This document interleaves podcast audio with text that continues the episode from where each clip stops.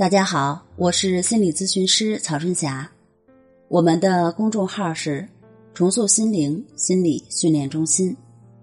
今天我们要聊的话题是：强迫思维有多狡猾？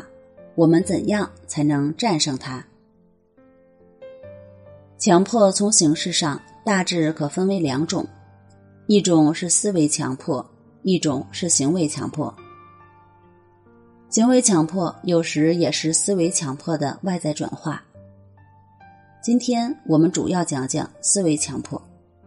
思维强迫也就是人们所常说的强迫思维。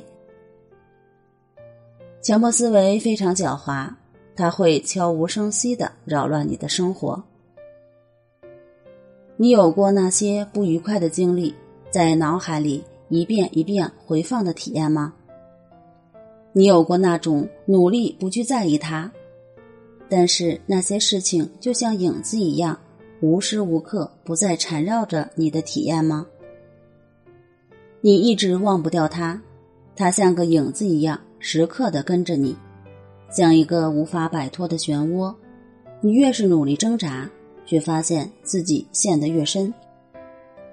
你感觉自己的一生都要给强迫症搭进去了。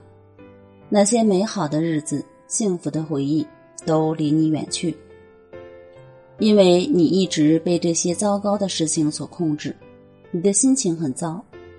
明明你已经很努力了，但是努力却救不了你。当然，有时候你也会乐观的想，也许明天就好了。晚上你带着这种美好的期待入睡，然而第二天早上。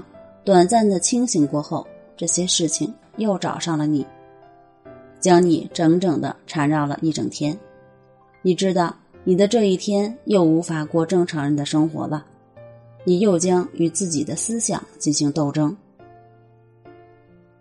虽然强迫思维如此的狡猾，但是也不是完全没有办法摆脱它。关键是你是否找对了方法。很多强迫的朋友一直在很努力的去学习心理学的理论和强迫方面的知识，但是真正做起来的时候，却发现那些大道理在强迫面前会变得苍白无力。包括很多人熟悉的森田疗法，知道了应该带着症状去生活，也知道应该为所当为，但就是为所当为这四个字，要真正的掌握它。也不是一件很容易的事情。现在比森田疗法更容易上手、更接地气的抑制法来了。有了它，你就仿佛有了打狗棒，有了护身符，再也不怕掉进强迫思维的陷阱了。这个方法是完全融入在生活当中的，我们可以边生活边领悟，直到融会贯通为止。在这样的实践中，你会慢慢的明白什么是活在当下，什么是真正的顺其自然。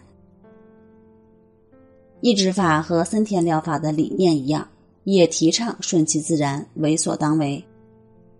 当你出现强迫思维的时候，不用去管它，在所有的念头、想法的后面加上“亦是如此”，“亦是如此”只是代表你知道了，仅此而已。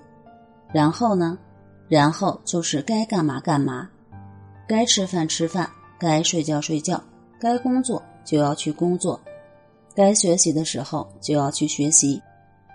带着这些强迫的症状去生活、去学习，坚持一段时间之后，通过这样正向的实践，给予大脑积极的信号，慢慢步入良性循环。